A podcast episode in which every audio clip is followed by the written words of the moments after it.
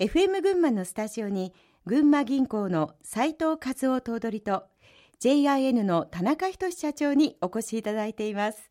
今日は企業やイノベーション地域の活性化をテーマにお話を伺っていきます。どうぞよろしくお願いいたします。よろしくお願いします。群馬銀行では革新的創造的な新事業プランを支援する群銀ビジネスサポート対象を実施また田中社長は財団を設立して起業家の発掘を目指すイベント群馬イノベーションアワードを開催するなど起業やイノベーション、まあ、革新を応援する取り組みをしています。まずはじめにこうした取り組みを行う理由や思いから聞かせていただければと思います。斉藤頭取お願いいたします。はい。私が今働いているのは地方銀行でありまして地方銀行の役割とすればやはり第一に地域経済の活性化また成長こういった点をですね支援をさせていただくということだと思います。従来金融業といえば融資をさせていただくということが一番の支援であったわけですけれども、はい、群馬は全国平均に比べますと、新しく企業を起こす率というのは少し高いようですけども、まだまだ廃業に比べて少しだけ企業を起こすという率の方が高い程度にとどまっておりますので、はい、新しく企業を創業する。また企業の中に第二創業的なもので新しいビジネスを誕生させる、うん、そういったきっかけをですね、はい、私どものこの軍銀ビジネスサポート対象を通して一つの機会にしていければということで始めさせていただきました。田中社長はいかがですか？あのこういう取り組みを行う理由というのはどんなところにあります？そうですね。あの結構年齢が実は大きくてですね50歳になった時にたまたまこう父親がまあ入院をしていて、はい、病院行くわけもないという状況だったんですね、うん、で、まあ、当時80超えていたんですけども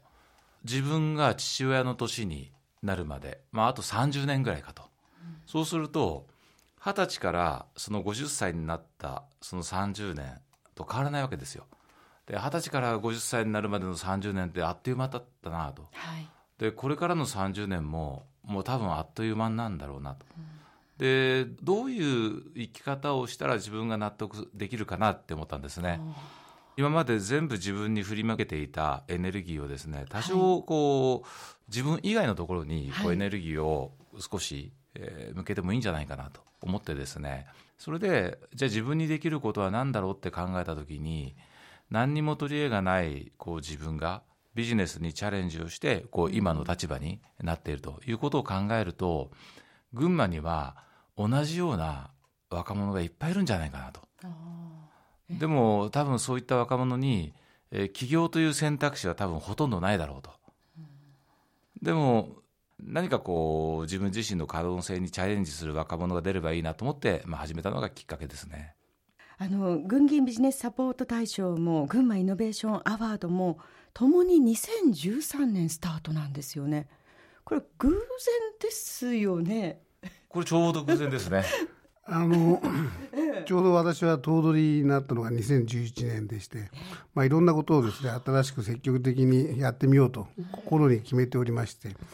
で2年目なんですね。でその時に先ほどお話ししたような思いから、はい、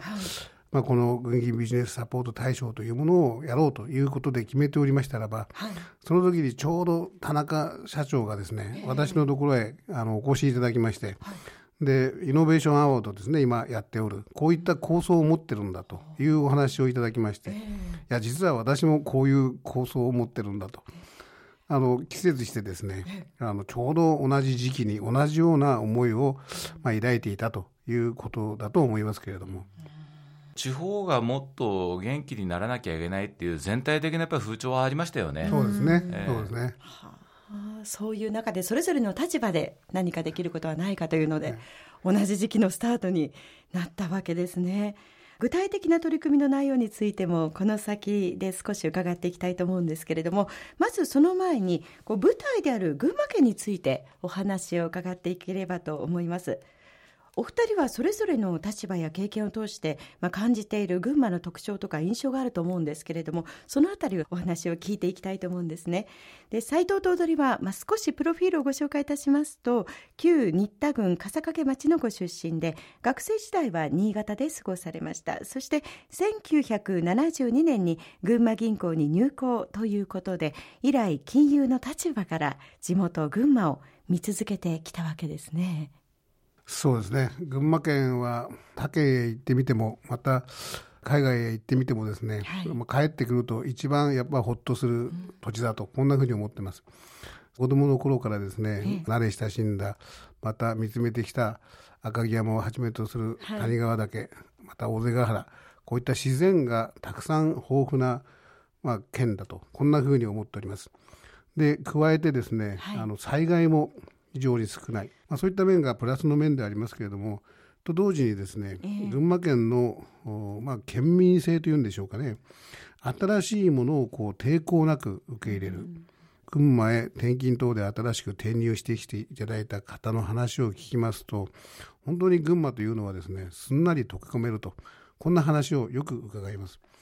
でこれは新しいビジネスをですね、積極的に、まあ、取り入れていこうまた起こしていこうということにもですねつながっていくはずではないかなとこんなふうに思っております。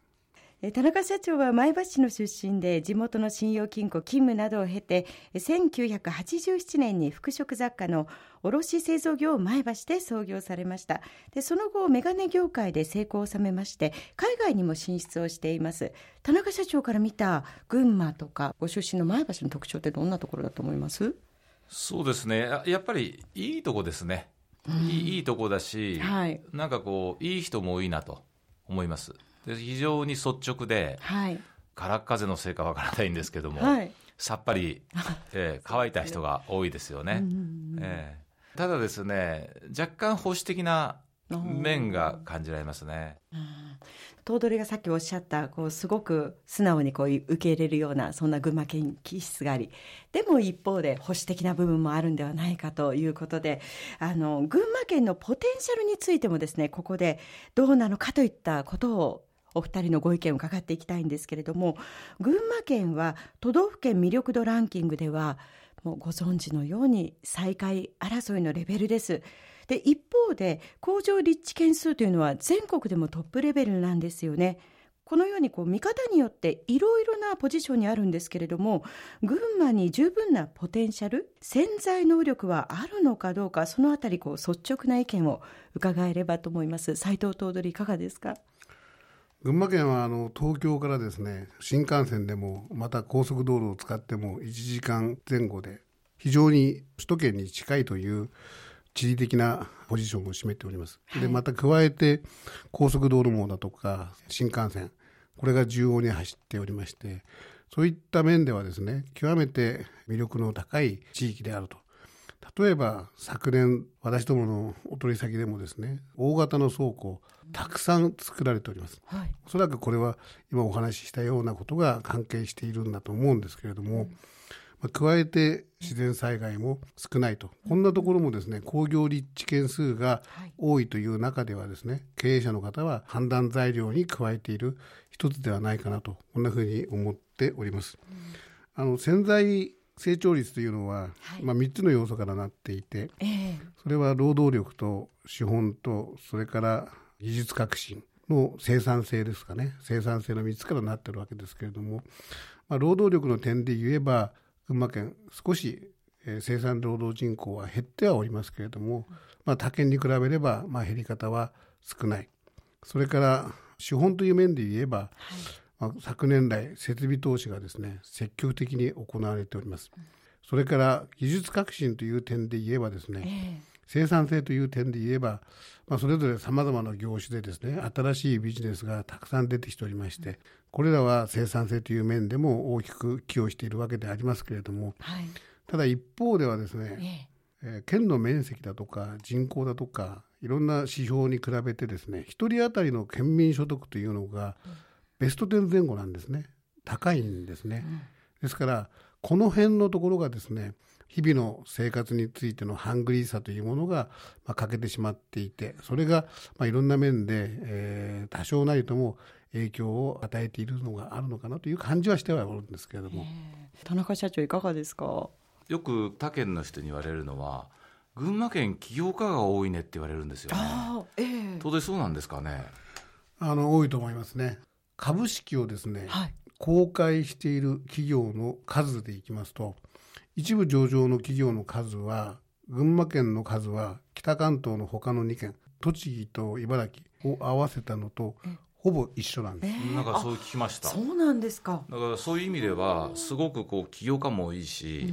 うん、農業の生産者もすごく起業家魂を持った人多いじゃないですか。そうですね。そういう意味でもっともっと評価されていいと思うんですけどイメージ戦略というかですねその辺がうまくいってないんじゃないかなと思うんですよね、その良さがしっかりアピールできてない。東京都ねどうですか？県民のですね、気質みたいなものもあると思うんですよ。気質。あの調査は、県民に多分アンケートを聞いてるはずなんですね、ね、群馬県民に。で群馬の魅力あるものは何かありますか？と聞かれた時にですね、いやー何にもないよと。こういうふうにですね答える方が多いと。ところが実際は指折り数えてみると数えきれないぐらいに群馬には魅力あるものがたくさんあるんですけれども、はい、その辺のところをですね、もう全く当たり前と思っていて、意識をされてないということがあるんだと思うんです。なるほど。あとあれですよね、こう群馬県は税収も含めてかなり恵まれてますよね。だから割とそういった、なんて言うんでしょう、自分たちをどうよく見せようかっていうところの視点は欠けてるんだと思うんです。行政と民間が、はい、多分もっともっとこうつながりを持ってですねいけばですねまた違った視点も出てくるような気がするんですよね。アイデアっていうのは、はい、いろいろなこう考え方の違う人が集まる中でいろいろこう生まれることってあるじゃないですか。そうですね、えー、だけどそういうなんか仕組みというか、つながりがなかなかこう生み出せてないような気はなんとなくします。でもこれはでも考えてみれば群馬県に限らずどこもそうなのかもしれないですね。えー、まだまださまざまなお話を聞いていきたいと思いますがここで1曲お送りしましょう。田中社長からリクエストいただいたナンバーです。イーグルスでデスペラード。